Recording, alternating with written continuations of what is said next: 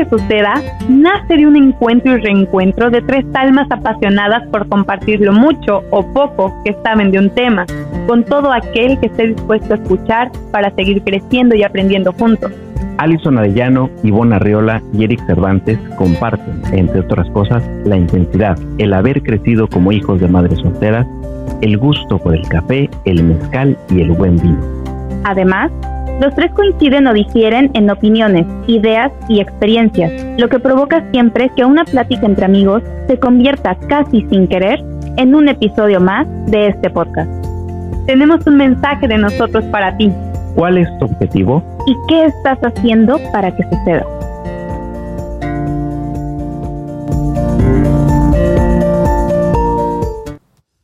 Hola, muy buenas noches, familia. Un martes más con nosotros. Ivonne, Eric, ¿cómo están?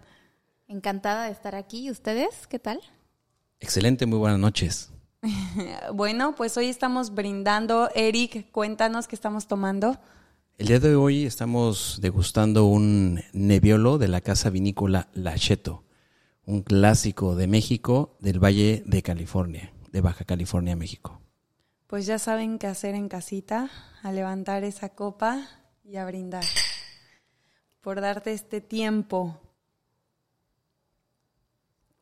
de reflexionar, de, de estar con nosotros en esta plática y hoy tenemos un tema que en lo particular ha cambiado mi forma de ver, de ver la vida y de reaccionar ante ciertas situaciones y es el poder del optimismo.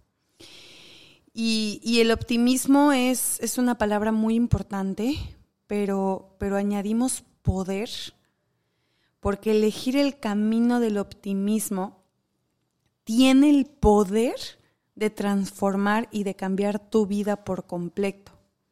Porque muchas veces el papel de víctima a veces es mucho más cómodo y sencillo. Pero bueno, Ivonne, cuéntanos. A ver, pues este, este episodio yo creo que es uno de los episodios que a mí más me emocionaban, honestamente. Em, vámonos por lo más básico que es la definición de optimismo. ¿Qué es optimismo? Según el diccionario de la Real Academia Española, el optimismo es la propensión a ver y juzgar, ojo con esta palabra, ¿eh? Juzgar, subjetivo, las cosas desde su aspecto más favorable. A mí personalmente, ¿qué, qué pienso y qué creo que es el optimismo? Es esa capacidad de aceptar que sea lo que sea que esté sucediendo en tu vida hoy, de una u otra manera te está ayudando a llegar al lugar y a la versión de ti que estás luchando por conseguir. Si es algo bueno, qué, qué, bien, qué maravilloso tomarlo de esa forma, disfrutarlo, aprovecharlo, pero si es algo malo, mejor aún. Algo que tú juzgues como malo, porque ojo, no todo lo que nos pasa necesariamente es malo, tal vez no es lo que esperábamos, tal vez no es lo que quisiéramos, pero normalmente sí es exactamente lo que necesitamos en ese momento de nuestra vida. Y bien dicen que con esto quiero cerrar esta participación y me gustaría invitarlos a ustedes compañeros y a ti en casa que nos escuchas a responder si están o no de acuerdo con esta frase que tanto se menciona allá afuera, que es que en la vida no es lo que te sucede, sino tu actitud ante lo que te sucede lo que determina el éxito o el fracaso que tengas en todo lo que hagas. ¿Qué opinan? Yo el día de hoy voy a comenzar con una historia. Y es una historia de una de las mujeres que más admiro, que he tenido el gran placer de conocer. Y que seguramente ya no, no se acuerda de mí. Y, y no importa porque lo que ella me dejó me lo llevó para toda la vida. Su nombre es True Miller. Ella es la propietaria de la casa Adobe Guadalupe. Los productores de grandes vinos con nombres como Uriel, Miguel, Gabriel, Querubiel, Rafael. Los apasionados del vino mexicano sabemos de lo que hablamos. Ella es holandesa, ahora adoptada mexicana, Y yo quisiera contarles la historia de cómo empezó su, su vinícola. Ella es esposa de Donald Miller, que es un banquero holandés. Ellos tenían el sueño de irse a vivir a Napa Valley, tener un viñedo y retirarse ahí. Ellos tenían un hijo que se llama Arlo, que se llamaba Arlo. Su hijo era un, un apasionado por México. Le fascinaba la cultura mexicana, los harapes, la Virgen María, y siempre viajaba a nuestro país conociendo, aprendiendo más sobre la cultura. Desafortunadamente, Arlo muere en un accidente automovilístico y True, en algún momento cuando ya tenía sus cenizas, decidió llevarlo a la Catedral de Notre Dame, en donde entrando a la catedral encontró una silla con toques mexicanos, un zarape, enfrente de un altar de la Virgen María. Y en ese momento ella sintió que era un mensaje que le mandaba su hijo, el cual le decía, mamá, quiero descansar en México. Es ahí cuando True Miller decide venirse a México, compra algunas hectáreas en el Valle de Guadalupe y decide formar esta vinícola que se llama Adobe Guadalupe. Lo interesante de esto es que el, el nombre de cada uno de sus vinos tiene una razón. True Miller comentaba que su hijo siempre fue muy alegre, siempre fue una gran persona, un gran ser humano, y que el día de hoy, en el cielo, él es el gran amigo de los arcángeles. Es por eso que sus vinos se llaman Gabriel, Querubiel, Serafiel, Rafael. Yo tuve el gusto de conocerla en una degustación. Y, cuando, y, yo antes de saber esta historia, yo lo que vi era una mujer espectacular. Una mujer con una gran sonrisa, una mujer amable, alegre, que, nos, que, que, que traía ella, siendo propietaria de este importante viñedo, ella venía a traer ella solita sus vinos, a explicarnos, a, a mostrarnos lo que sabía. En esta degustación alguien le preguntó, cómo había empezado esto y ella nos contó esta historia. Cuando tú ves una persona tan alegre, tan optimista, y de repente te cuenta esta historia, no, lo único que puedes pensar es cómo lo hace. Yo lo pensé, yo, yo quería preguntarle, ¿cómo lograste superarlo? Pero no me atreví. Pero una persona que sí lo hizo y le preguntó, True, ¿cómo lograste superarlo? Y esta respuesta quedará grabada en mi vida para siempre. True lo que dijo es, la muerte de un hijo nunca se supera, se aprende a vivir con ella. Para salir adelante se necesita un propósito, un sueño. Y ella nos comentó que un día, caminando con su padre en la campiña italiana, vio algo que le marcó su vida y, y, formó ese sueño que hoy hizo realidad. Vio de un lado a caballos pastando y del otro lado vio viñedos. Y en eso ella pensó, vinos y caballos, eso es lo que quiero algún día. True Miller es la propietaria de Adobe Guadalupe y es una gran creadora del caballo azteca mexicano y es una persona a la cual le dedico este capítulo del podcast. El poder del optimismo eh, es una decisión. Y no hablamos de este optimismo exagerado que muchas veces eh, las redes sociales nos, nos, anuncian todo el tiempo, ¿no? Esta energía de, de tener que estar siempre arriba. El optimismo le llamo yo una decisión eh, porque es el camino en el que te empodera. Les quiero contar una historia, también igual que Eric, al final ahí es donde yo encuentro el aprendizaje a través de la vivencia de otras personas o de la mía. Eh, un día llegué a Tulum a una fiesta y la verdad es que había chavos muy guapos de todas las nacionalidades y estaba el ambiente, quien conoce estas tierras de Tulum, de verdad que son mágicas, ¿no? Colores por todos lados, música electrónica, gente bailando, gente vibrando, ¿no? Pura alegría. Y de la nada entra un personaje que de todas las personas que habían en ese lugar, me impactó era un, francés, todo tatuado, pero sus tatuajes eran muy peculiares. Yo le digo nómada porque él tenía eh, el tatuaje de un águila con la palabra nómada en, nómada en, la pierna. Él venía con una playera de lino suelta, abierta hasta el pecho. Eh, tenía collares y pulseras que a mí me reflejaban lo viajero que era. ¿no? A mí me reflejaba que era un alma que recorría el mundo, un nómada. Eh, tenía un pantalón igual blanco, suelto, iba todo de blanco. Eh, sus tatuajes me, inspiraban rebeldía, ¿no?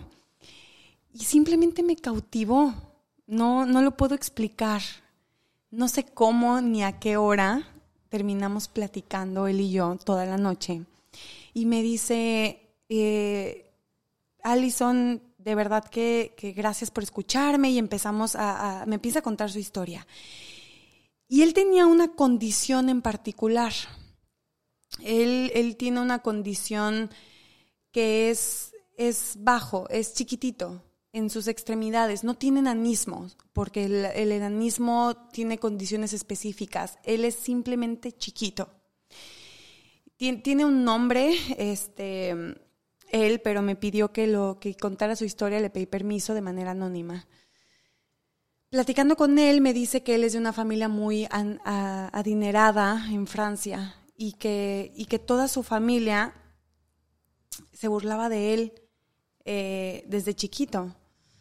Y se burlaba de tal manera en que sus hermanos, que nadie más en la familia tenía esa condición, se avergonzaban de él. Y era a tal grado que él no tenía derecho a participar en el negocio familiar. Y era constante eh, temas de tú no vas a la fiesta porque a la familia le daba vergüenza presentarlo delante de todos. Y él creció con estos miedos, con estas inseguridades por mucho tiempo y él llorando me veía a los ojos y me decía, Alison, es que yo llegué a odiar mi existencia llegué a, gritarle a Dios el por qué me había mandado esta condición a mí dentro de una familia en la cual me, repudiaban, me, me, hacían sentir mal. Y, obviamente a mí esto me conmovió, ¿no? Porque dijo, y digo, híjole, ¿cómo, cómo, cómo eres optimista ante una situación así? ¿Cómo sacas el valor para decir esto es lo que me tocó y órale a darle? Y me dice que un día estaba él desde su habitación que se veía, que a mí me enseñó su casa y perdón, eso era un castillo para mí, lo siento, lo tengo que decir, desde su habitación. Dice que veía a sus hermanos entrenando caballo, ¿no? Porque tenían caballos de competencia. Y que agarró el internet y pone escribe la condición que él tenía y quería ver qué otras personas del mundo que tienen esa misma condición, qué están haciendo, a qué se dedican, porque si él ya no puede participar en el negocio familiar, pues qué están haciendo los demás. Y de repente eh, encontró una profesión eh, de muchos famosos que no sé la pronunciación, creo que es un jockey, joker. Jockey, jockey. Un jockey, ajá. de de caballos, sí, es corredor de carrera de caballos para quien no sepa como yo, porque en el momento que, me lo estaba diciendo yo no lo podía creer, le dije, ¿qué? ¿Corredor de caballos? Me dijo, sí. Somos tan chiquitos y tan ligeros que representamos un peso mínimo en el caballo. ¿Y yo qué? Sí. Agarré mis maletas, agarré mis ahorros y le dije adiós a mi familia. Y me fui a los Emirates Árabes a conquistar mi sueño. Y hoy, gracias a eso, la fortuna que he hecho es gracias a mi profesión. Corro caballos para jaques árabes eh, millonarios y, y la otra mitad del tiempo viajo por el mundo de mi dinero, sin mi familia, los voy a ver, los quiero, pero no permito que me vuelvan a lastimar. Esto, señores, es el poder del optimismo. Es las circunstancias que se te presentan en la vida, es agarrar el toro por los cuernos y decir, esto es lo que me tocó, qué puedo sacar de aquí y cómo voy para arriba y para adelante, sin importar que se burlen, que me digan que no puedo, porque lo más sencillo y lo más fácil era quedarme víctima llorando en mi habitación, siguiendo siendo la burla de toda mi familia. Pero no.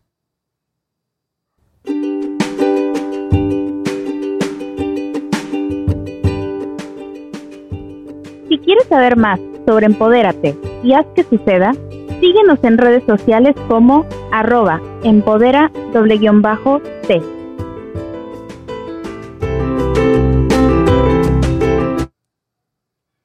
Yo creo que hay algo mágico en este tipo de historias en donde nos damos cuenta de que realmente, digo, es, es entrar mucho en, temas un poco complicados en los que no quiero entrar, pero el optimismo es una especie de o lo tienes o no lo tienes y lo tienes que ir trabajando también porque no siempre lo vas a tener igual de fuerte. Em, yo recuerdo muy pequeña, alrededor de los ocho años, que estábamos viviendo en Mérida, mi madre y yo, y de pronto tuvimos una situación personal muy complicada que requería que regresáramos a vivir a Cancún solas, eh, mi mamá no tenía trabajo, yo no tenía escuela donde llegar, no teníamos casa donde llegar. Y mm, yo recuerdo ver a mi mamá muy preocupada con esta preocupación que hoy puedo reconocer en mi propia cara, que en ese momento yo no entendía esas preocupaciones de la adultez de pagar una mudanza, hacer una mudanza, mover a tu hijo de escuela, de ciudad, de todo, conseguir un trabajo. Eh, hoy las reconozco y, lo entiendo mucho más, obviamente.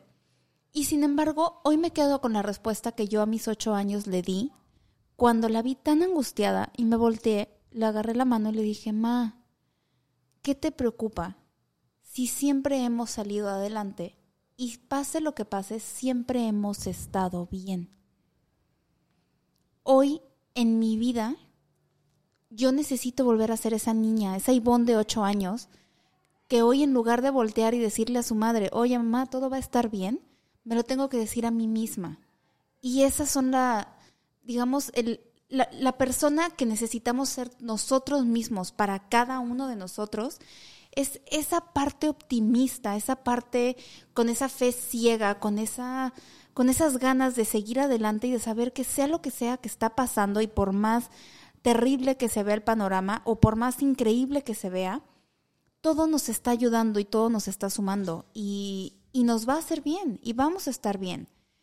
Em, yo creo que todos enfrentamos diferentes situaciones a lo largo de nuestra vida y sí, es importante no caer en un optimismo exagerado, siempre cuidar mucho la empatía con los demás, con lo que los demás están viviendo, con lo que los demás están pasando, con nosotros mismos, por supuesto, porque a veces sabemos ser empáticos con todos menos con uno mismo. Todo el mundo tiene derecho a no saber qué hacer, a no saber cómo hacer, a tener un rompimiento amoroso. Ah, pero que no seamos nosotros. Porque nosotros no tenemos derecho de llorar, pedimos perdón por si estamos de malas, por si no queremos salir, por si no queremos algo, y no deberíamos de hacerlo. Parte de ser optimistas es también ser empáticos y ser amables con nosotros. Entonces, yo creo que es, es, algo, es algo que de verdad no debemos de perder. esa, esa frescura y esa, esa porra que le echaba yo a mi mamá a los ocho años, hoy, por ejemplo, pues me toca echármela a mí misma y a incontables personas que, que conozco y que están pasando una situación difícil. Y, y eso es, es increíble, hacerlo por los demás, pero también por ti. Hay un autor español, un, un conferencista, perdón, que se llama Víctor Coopers. Él comenta que hay personas que van a 20.000 vatios, esas personas que las ves y dices, wow, ¿no? O sea, wow, o sea, quiero estar cerca de él. o de ella. Y hay personas que van fundidas y que constantemente están con él. Uf. Y, oye, que, uf. Hablando del, del poder del optimismo, podemos decir entonces que hay personas optimistas y que hay personas pesimistas. Pero vamos a ser sinceros, y aquí en este momento yo quiero sincerarme contigo. Yo creo que todos hemos sido optimistas y todos hemos sido pesimistas. Pero ¿cómo anda ese balance? Yo te pregunto, ¿tu balance está más al lado del optimismo o al lado del pesimismo?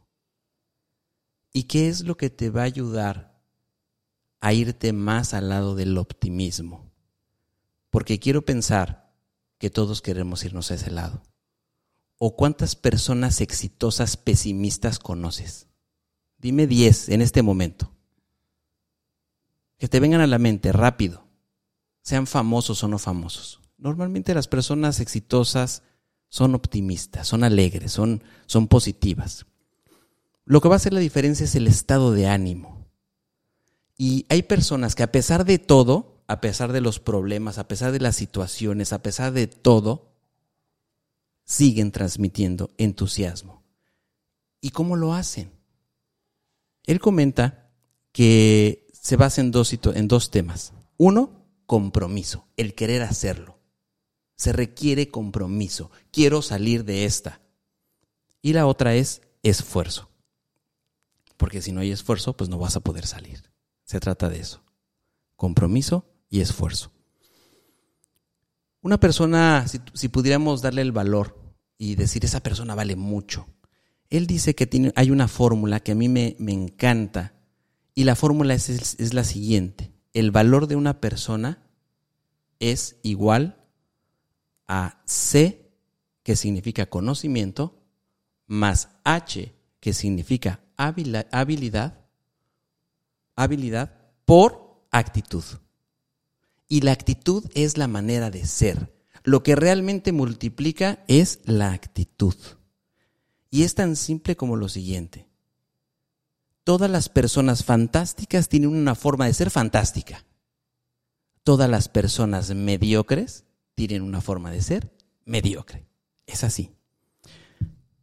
Y ser optimista es una lucha. Es una lucha.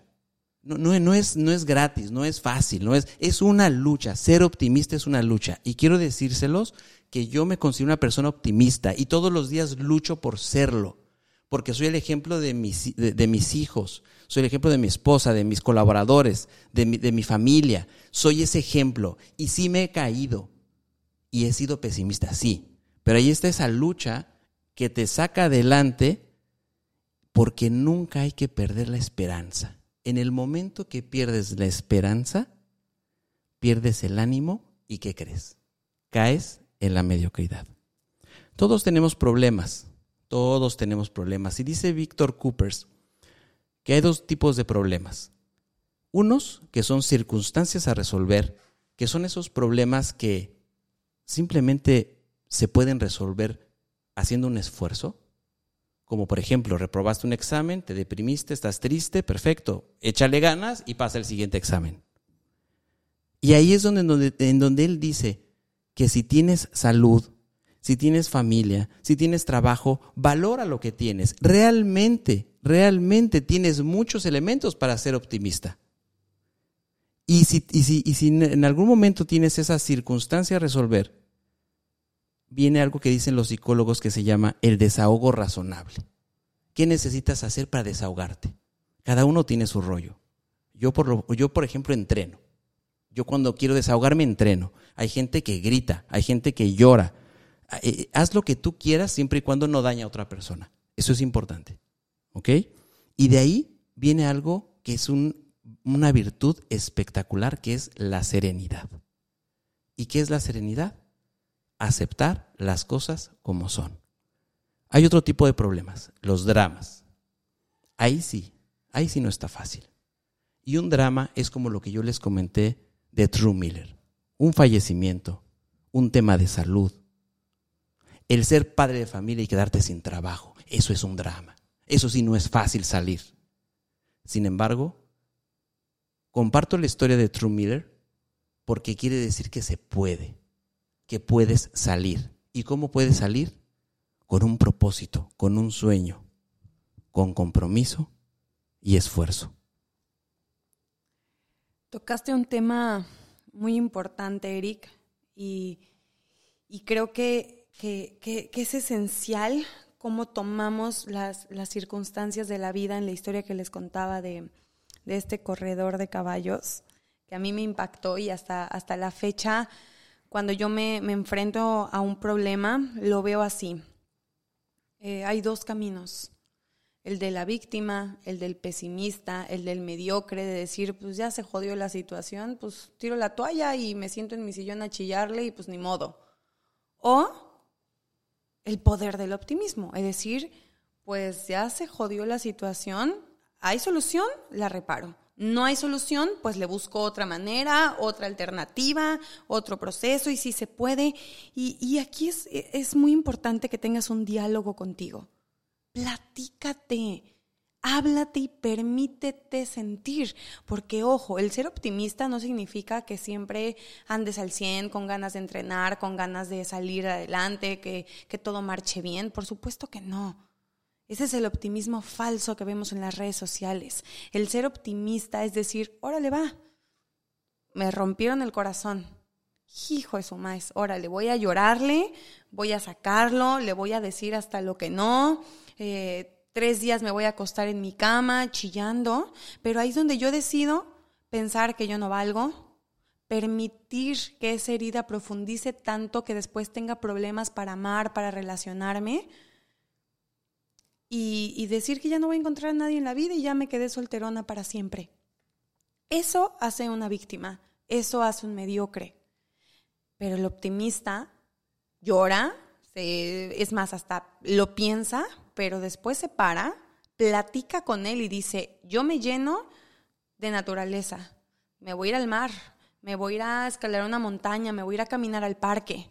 Yo me lleno con mi gente, pues les escribo a mis amigas y que se arme el panchangón. Yo me lleno de mi familia. ¿Qué onda? Mañana carnita asada, vamos a reunirnos todos. Rodéate, no te aísles en tu mundito de víctima. Toma el toro por los cuernos, rodéate de todo eso que te hace bien y a darle para arriba.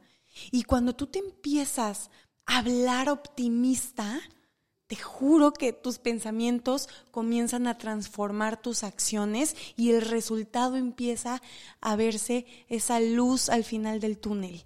Cuando tú dices, cabrón, así se puede. A ver, ya nos han roto el corazón muchas veces, ¿no? Órale, ya te la sabes, mamacita. Pares y póngase buena y vayas a entrenar y usted vale mucho y usted es mucho. Ese diálogo es el que te va a ir subiendo poquito a poquito.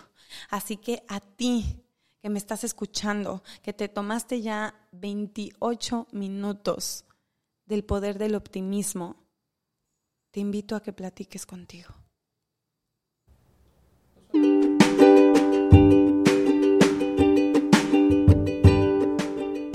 ¿Y tú con qué te quedas?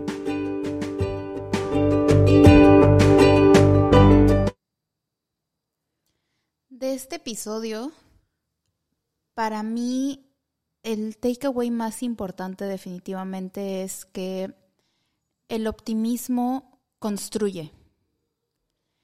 Pero ojo, no para todos va a construir al mismo ritmo ni al mismo paso y está bien sea lo que sea que te tome a ti, mientras seas optimista con respecto a lo que estás viviendo hoy,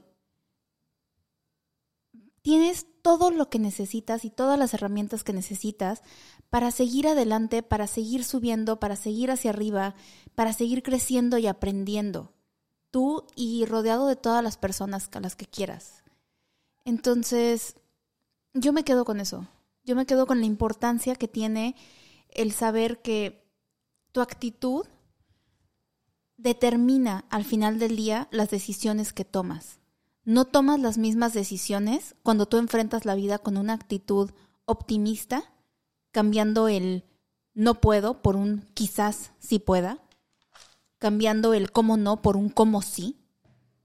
Ese simple cambio de, de mentalidad de una negativa completa a una apertura, te cambia totalmente. Entonces, si con tu actitud cambias las decisiones que puedes tomar, ten cuidado y seamos conscientes, porque tus decisiones sí van a determinar el camino que tomes hacia adelante y hacia tu futuro.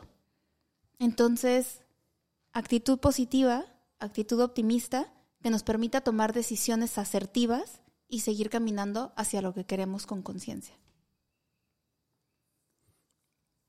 Vivir amargado, vivir en la mediocridad, no es natural, no es correcto, es más, no es justo.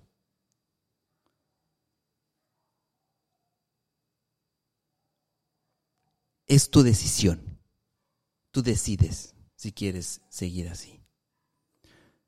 En esta pandemia hemos aprendido muchas cosas y hemos aprendido que hay cosas que no podemos controlar. Hay cosas que, aún pensando que teníamos seguras, no lo podemos hacer, no lo podemos controlar. Lo que sí podemos controlar es nuestra actitud. Nuestra actitud ante cualquier situación, ante cualquier problema, ante cualquier bendición. Yo te invito a que multipliques tu actitud. Yo te invito a que cuides tu cuerpo, a que cuides tu mente y que, y que cuides a tus seres queridos. Porque así te vas a cuidar a ti mismo y podrás ser luz y podrás iluminar el camino de los demás. Yo me voy a quedar y, me quedo con con algo no tan formal, y disculpen ustedes, pero se vive una vez, chingada madre. A ser felices. Ya tanto drama y tanto, tantos pedos a la basura. A rescatar el aprendizaje, a cambiar el por qué a mí. ¿Para qué a mí? ¿Qué tengo que aprender de esto? ¿Por qué se me sigue presentando esta situación una y otra vez con mi jefe, con mi pareja, con, ok, ¿qué rescato? A ver, órale, ¿qué quieres Diosito o lo que crean? ¿Qué quieres de mí? Órale, esta, esto aquí, ¿qué tengo que poner? Límites, esto, perfecto. Y a lo que sigue. La vida es muy corta para amargarnos y vivir de verdad que infelices. Salud y buenas noches. Nos vemos el siguiente capítulo todos los martes a las 8 de la noche, hora Ciudad de México. Y, se viene un capitulazo, yo creo que de los mejores. Eh, definamos el éxito, ese tan añorado o temible éxito que todo mundo eh, se quiere poner o quiere alcanzar. Así que tienes una cita. Buenas noches.